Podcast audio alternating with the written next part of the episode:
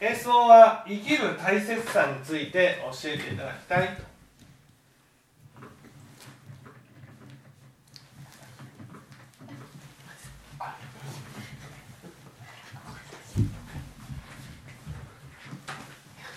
つまりなぜ生きなければならないかっていうことですね。えー、仏教の教えにこういう話があります。えー、お釈迦様が、えー、歩いていると橋のたもとに一人の女性が、えー、何かをしていた。よく見るとねえ、身を投げる準備をしていた、ね、そこでお釈迦様は近づき、え、訳を尋ねると。ある人を愛して、えー、妊娠しましたが今は捨てられて、えー、捨てられましたと。世間の風は冷たく子供の将来を考えると死んだ方がいいのではないかと思っていましたで、えー、お釈迦様はその女性のことを見てですねかわいそうに思いでもこれはちゃんと教えてあげなければならないと思って一つの例えを持って教えを説かれました。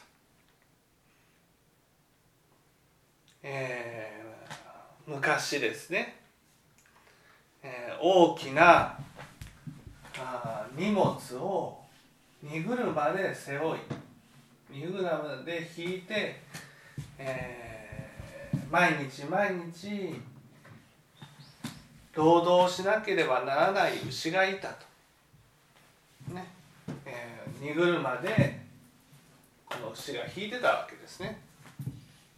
牛は思ったと。なんで俺はこんなに苦しまなければならないのかそうかこの荷車があるからだこの荷車さえなければ俺は苦しまなくてもいいっていうふうに思った。そこである日猛然と走ってこの荷車を、うん、壁にね大きな石にぶち当てて壊してしまった、ね、するとこの飼い主がですねこんな乱暴な牛にはもっと頑丈な車でなければまた壊されると。鋼鉄製の車を荷車を用意した。その荷車を引いて、えー、この牛はですね今までの何十倍の何百倍の苦しみを味わうことになった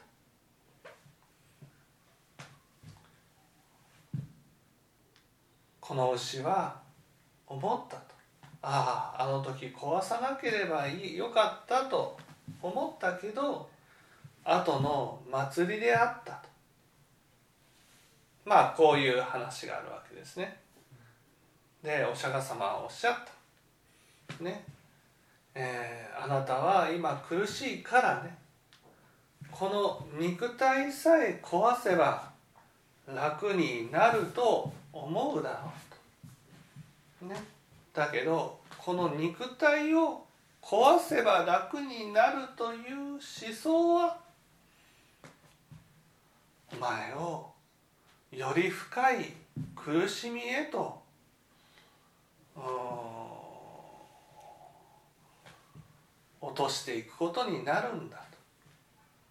こう諭したあ女性はですねお釈迦様の教えに帰依して仏法を聞くようになったと。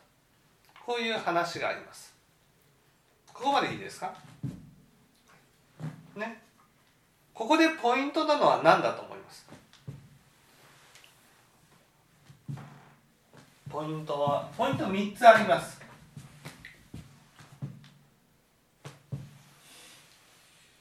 わからないわかりまポイント井上さん。ポイントは、とそのあの今の苦しみあのからしあのこの肉体を壊せば今の苦しみは逃れられるといううん？考え。まず苦しみね。ポイントとして苦しみというものが出てきていますよね。ね。この女性にとって苦しみって何でしょう？ここでポイントなのはね今が苦しいのかってことなんです。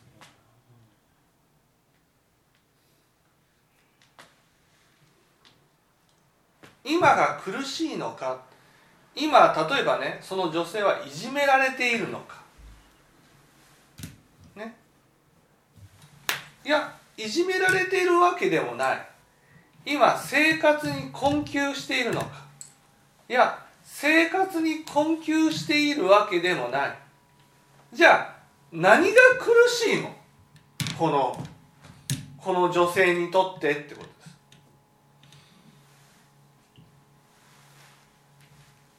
何が苦しいの？何が苦しくて死のうと思ったんですか？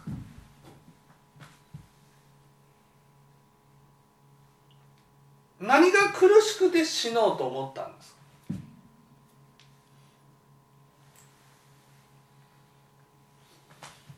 何が苦しくて死のうと思ったんですか？この女性は。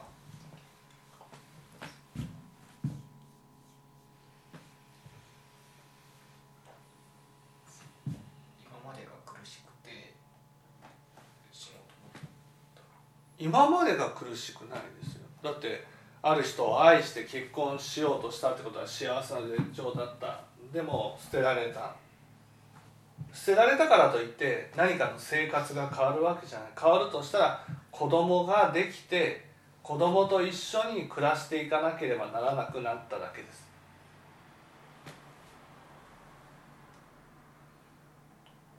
ね？今までは別に苦しくないわけですよ。ね、独身だった。ある人ができて好きになった。それは幸せだった。捨てられた。それは捨てられたことは苦しいかもしれないけど、ね、捨てられたことが苦しいから、ね、自殺をしようと思ったわけではない。ね、そのこの女性が自殺をしようと思ったのは世間の風は冷たく子供の将来を思うと死んだ方がいいんではないか。こういうふうに思った、ね、でもこれは建前ですよね。本音はどこにあるかってことです。本音は。本音はなぜね死にたいっていうふうに思ったんです。よチョコちゃんわかります？えこれからなんか惨めな思いして苦しむの？うんうん、惨めな思いをして生活していかなければならないことが嫌だ。それは何が嫌なんでしょ嫌だ恥かきたくない。苦労したくない。ううん。恥をかくのが嫌じゃなくて惨めな思いをして生きるのが嫌じゃなくて。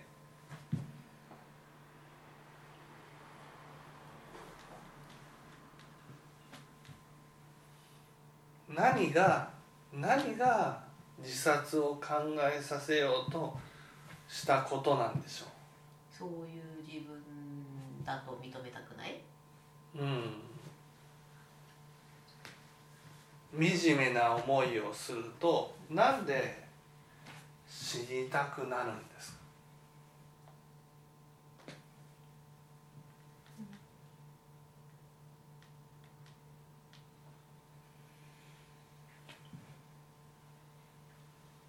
なんで？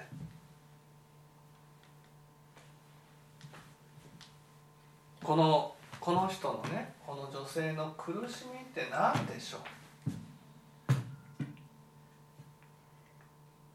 だってね今何かまあ子供ができただけであってね何か生活が変わったわけではない。ね。自分の中であれこれ想像してるわけですよ。こうなったらどうしようああなったらどうしよう。でも一番は何を見たくないんですか？何を見たくなくて自殺を考えたんですか？嫌なことを嫌なことじゃない嫌な自分そう。嫌な自分が見えそうだったか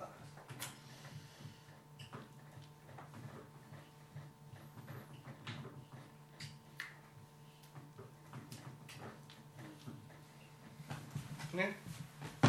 人は誰しもですねその自分の思い描いている自分、ね、これを「我」と言います「我」我の自分とその奥に抱えている醜い自分とがあるわけです。ね、で私たちはその醜い自分をずっと心の奥に閉じ込めて見ないようにして生きてるんです。そして我の自分で理想の自分で生きていこうとしてるんです。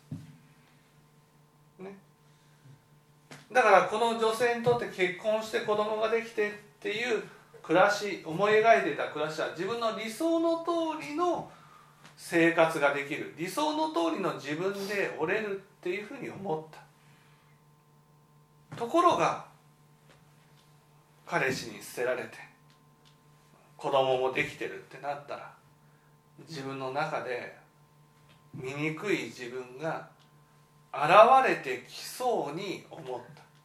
醜い自分が出てきそうに思った。そうすると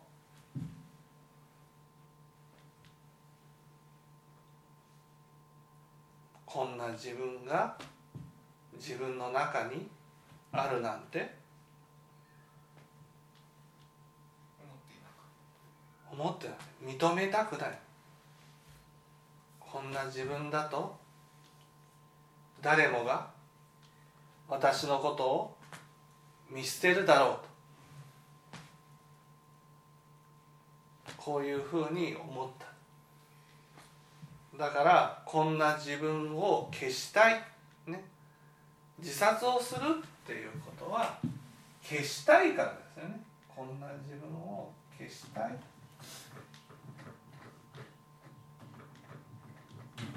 消したい。死ねばこの嫌な自分を見なくて済むんじゃない消す消すね死ねばってことは消せばなくなるんじゃないか。こういうふうに思った。だから死ぬのはねこれから生きていくことが苦しいからじゃないんです。こんな醜い自分が自分の中にあるなんて思いたくないんです。見たくないんです。もしこんな自分が自分だと認めてしまったならば、みんな私のことを見捨てていくんじゃないかと思うからだから死ぬことによって全部なくしたいんです。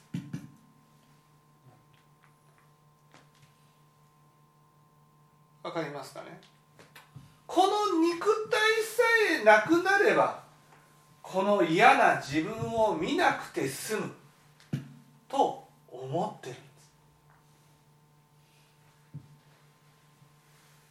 すねえー、お釈迦様の話にこんな話があります。ね。3人の妻。っていう話があってね。1号夫人2号夫人3号夫人みんな大事なね話あの妻なんだけど。いよいよ死んでいかなければならない時にね。1号夫人にも捨てられ2号夫人にも捨てられ3号夫人にも捨てられて。そして男はいよいよ一人で旅立っていかなければならないと思った時にね実は4番目の妻がいるっていうことが分かったわけ。ですその4番目の妻は醜い仕込みのような女性でね。幼い時に親から言い名付けとされていた。でも生きている時は元気な時はこんなね女性がいるなんて気にも留めずに生きていた。それがいよいよ死んでいかなければならないとなった時にねあなたのそばに私はついていきます。ってな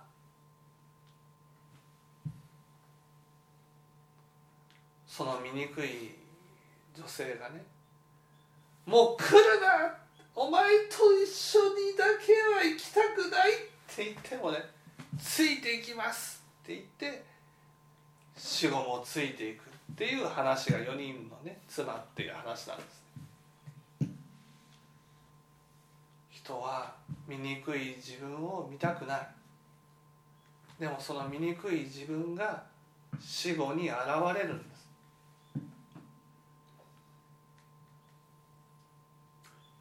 なぜ自殺はいけないのか。わかりますよね。自殺をする一番の理由は何？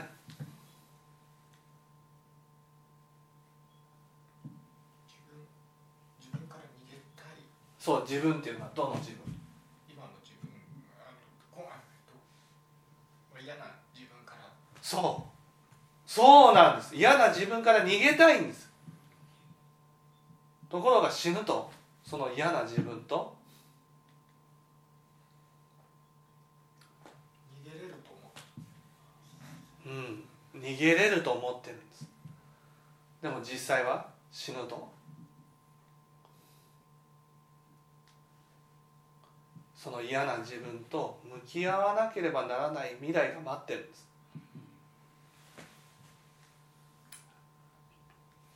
これは誰もが持ってます。そして多くの人は死ぬが死ぬまで嫌な自分と向き合うことなく生きてるんです。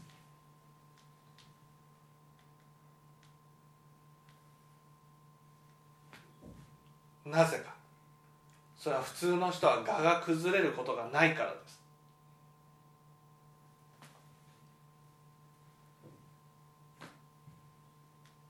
だけど死ぬとその嫌な自分が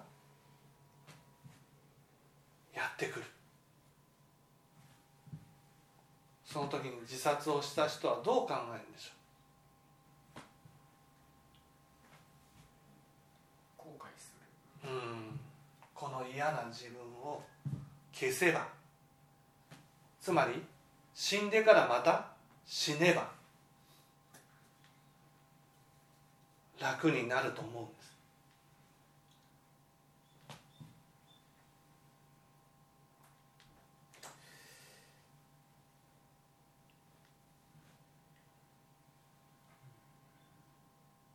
わかります？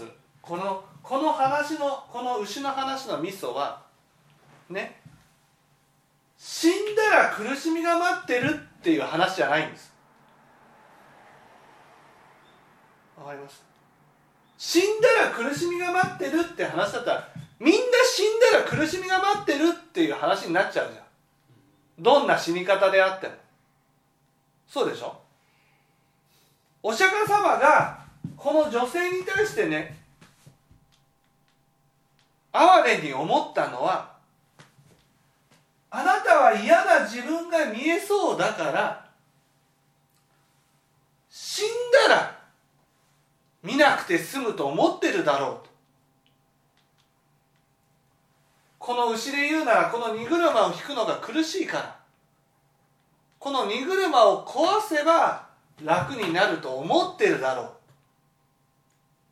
だけどその思想が問題なんです。問題は。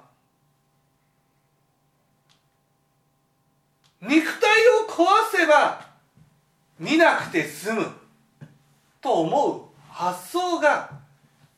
死んでからもその発想でねだって見たくないものと向き合わなければならないのが死後だから。その時に自殺をする人はどう思う？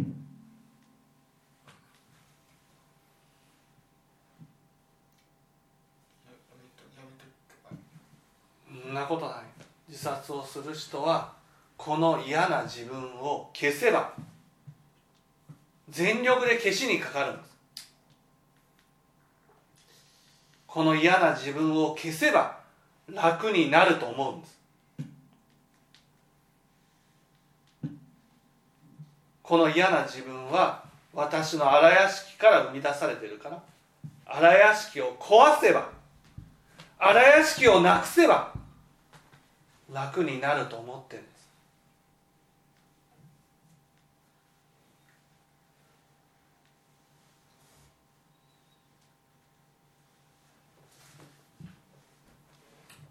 でも壊したら待ってるのは？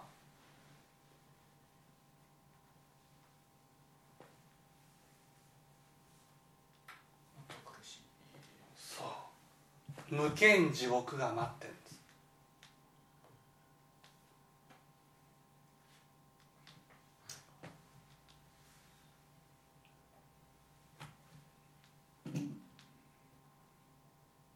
だから自殺はダメなんです。この自殺はダメって自殺をすることがダメじゃなくてね死ねば楽になるという発想がまずいんです。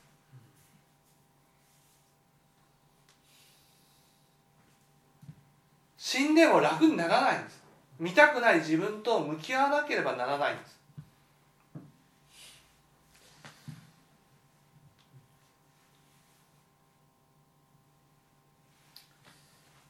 そして向きその見たくない自分と向き合いたくないから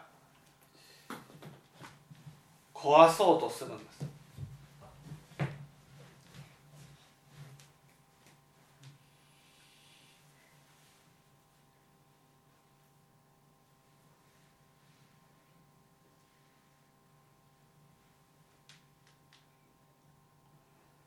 壊しても楽にならない。じゃあどうしたらいいんですか？どうしたらいい？生きている時に？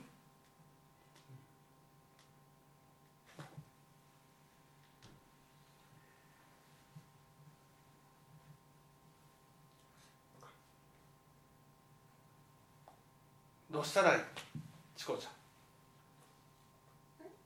どうしたらいいの？嫌な自分と向き合う嫌な自分と向き合ってどうしたらいい？どうしたらいい？どうしたらいい？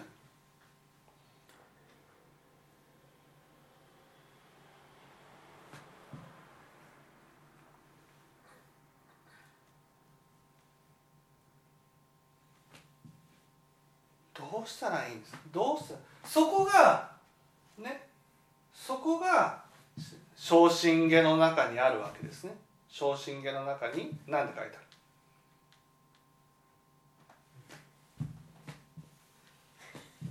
昇進下の中に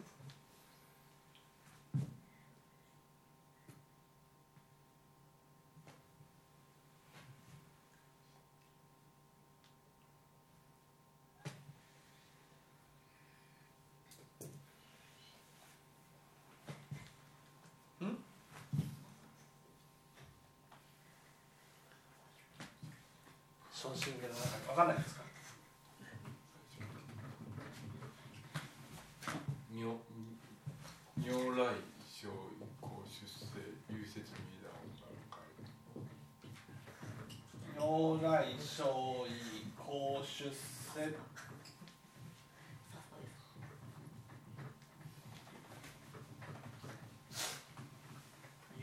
唯説ミーダー本願会。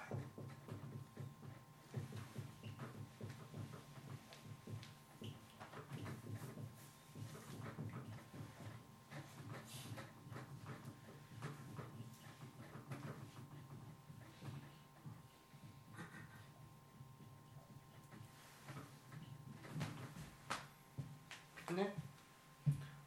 えー如来というのはですねお釈迦様がですね。この地球上で仏法を説かれたのはただ一つ弥陀の本願会を説かんがためである。ね。阿弥陀仏の本願にね救われる。ということは他力の信心をいただくっていうことだけじゃないってことですね。阿弥陀仏の本願に救われるってことは阿弥陀仏の御心が分かるためなんだってことです。阿弥陀仏の本願はどんな本願？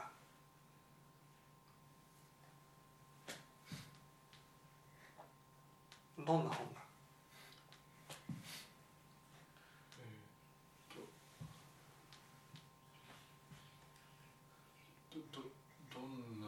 どんな？どんな極悪人でも必ずあの助ける。うん、必ず助けるってことは言葉を変えると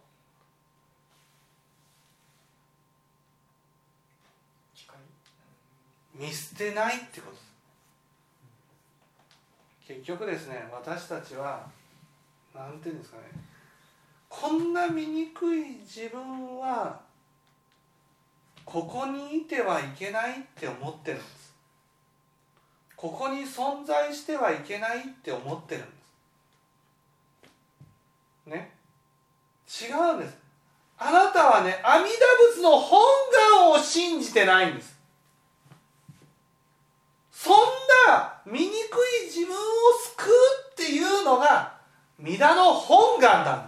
です。だからあなたがね一言ですよ。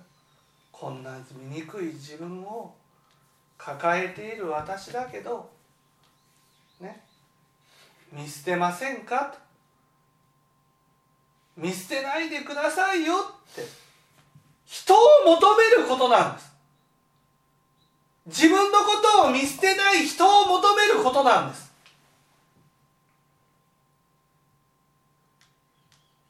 どうしてもね人に迷惑をかけてしまうと思うとね一人になろうとする。いなくなった方がいいと思ってしまう。でも違うんです。あなたはいてほしい存在なんです。いてもいいんです。いてもらわなくちゃ困るんです。ここに存在していいんです。胸を張ってね私は生きててもいいんだと思っていいんです。でもね不安なんですよ。こん自分の中で嫌な自分が見えたら嫌な自分が見えたら人に不快な思いを与えてしまうんじゃないか。迷惑をかけてしまうんじゃないか。迷惑をかけるぐらいならいなくなった方がいいじゃないか。違う。んです迷惑かけてくださいよ。ね。迷惑をかけても見捨てない教えが皆の本願じゃないですか。私たちはね阿弥陀仏の本願を聞いている仲間なんです。法友なんですよ。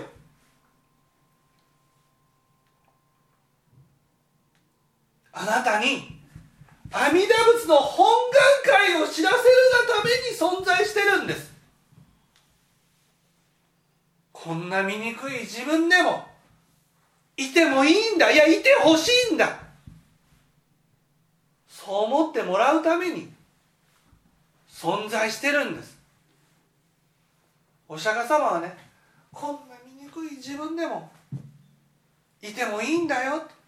存在してもいいんだよ。とそう思ってもらうために教えを説いてきたんです。ね。そして胸を張ってね自分の中であこんな醜い自分を持ってるけど存在していいんだ。ね。自分の中でこの仕込みのような自分4人目の妻が見えた時にね胸を張っていてもいいんだよ。おかえり。やっと現れてくれたねって。言えるようになるために生きてるんです。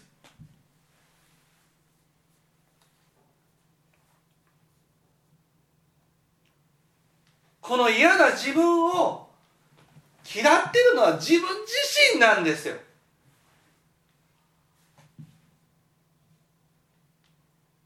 人は違う。特に仏法を聞いている浄土真宗の教えを聞いている人たちは違うんです。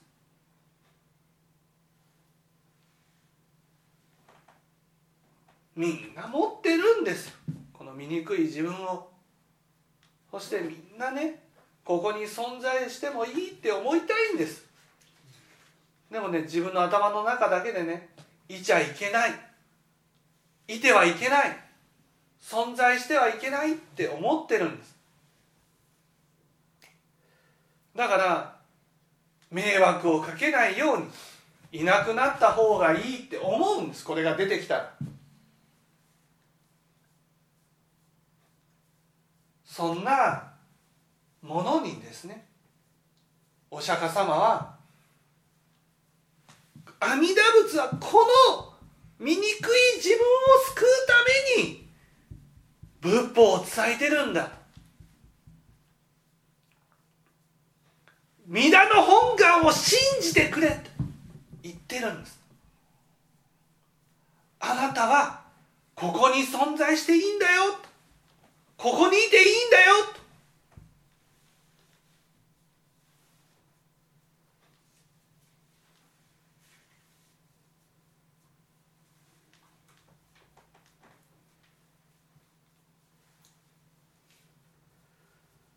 生きてていいんだ。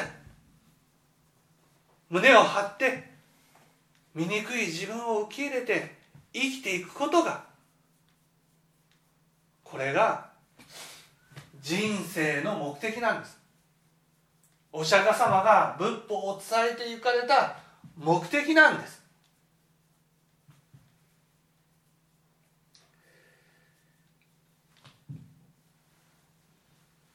でも疑い深い私たちはね自分の心の奥に醜い自分を隠して生きてるんです。そしてこの自分が現れることを恐れながら生きてるんです。でもねどんな人も見たくない自分と向き合う時が来る。それが死後なんです。だから死ぬまでにこの醜い自分を受け入れられるようにしておかなくちゃいけない。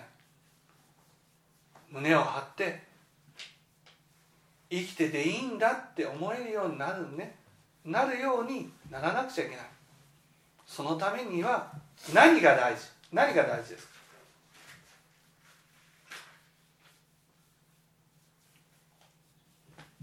何が大事？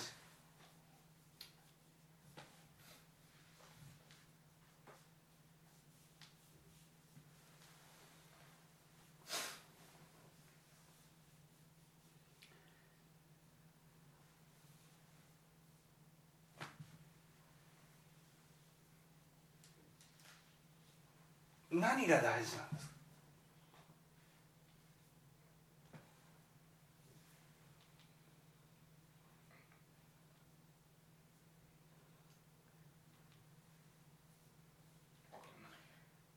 何が大事？チコちゃん。何が大事？素直さ。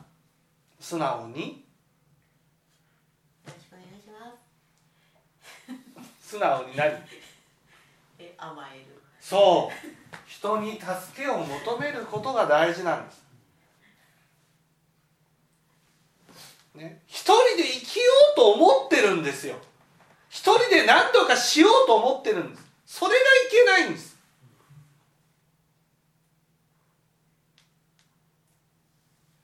苦しい時は助けてもらったらいい。このこのね自殺を考えてた女性だってそうですよ。ね。勝手に世間のか、ね、風当たりは冷たくって決めてるんです。誰も助けてくれないって思ってるんです。でもたね頭を下げれば助けてくれる人はいっぱいいるんです。一人で生きようと思ってるから。誰の助けも借りずに生きようと思ってるから。だから苦しくなるんです。苦しい時は。助けてもらったらいいんです。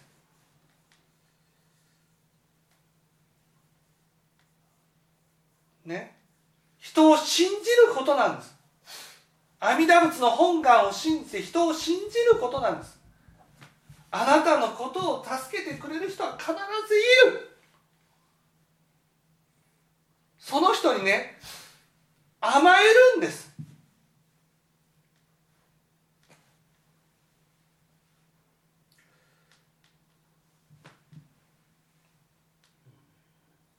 一人で生きていこうと思うんじゃなくて助けてもらえる人がいるならどんどん助けてもらったらいいんです。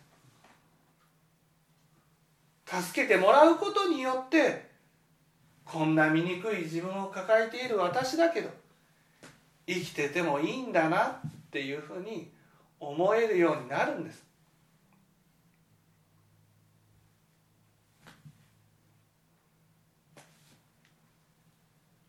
あなたは生きてていいんです。それが阿弥陀仏の本願なんです。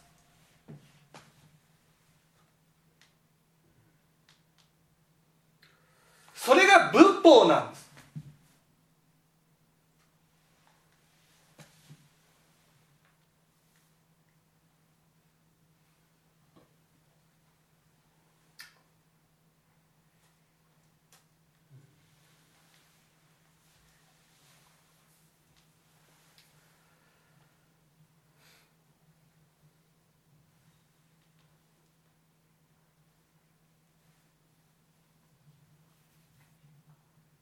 そして死ぬまでに本当にそうだな。生きてていいんだな。こんな醜い自分を抱えてる自分だけど生きてていいんだな。と思えるようになるために生きてるんです。そのために全知識は仏法を伝えてるんです。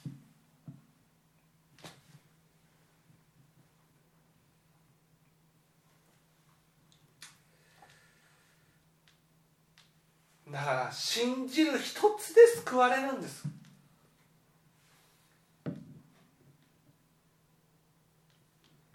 皆の本願を信じる一つで救われるんですよ。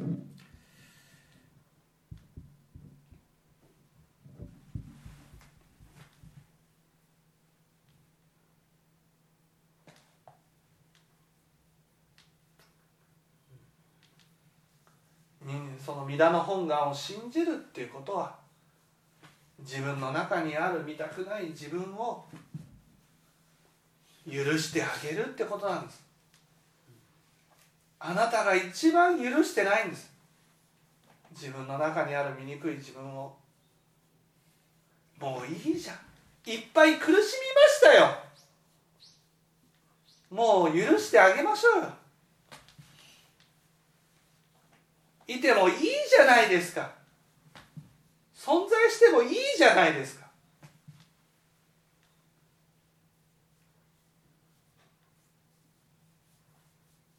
生きている時しか助けてくれる人はいないです。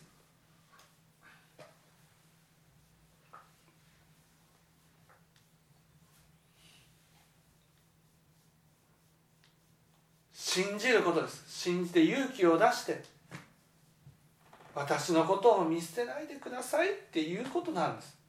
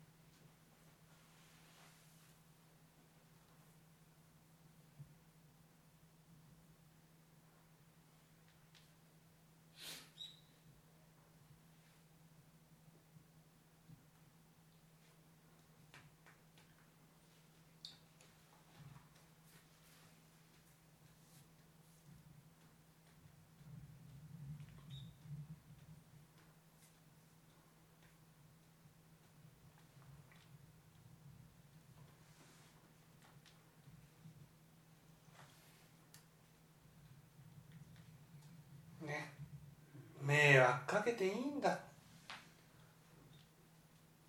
そう思うことですよ。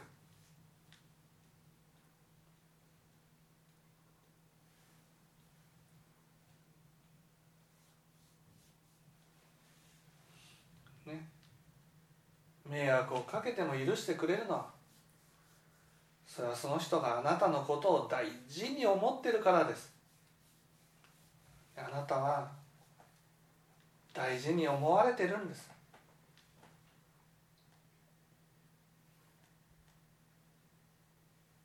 だから生きてていいって思っていただきたいんです。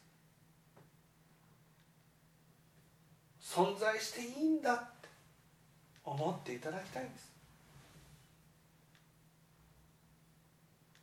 それが仏法なんですよ。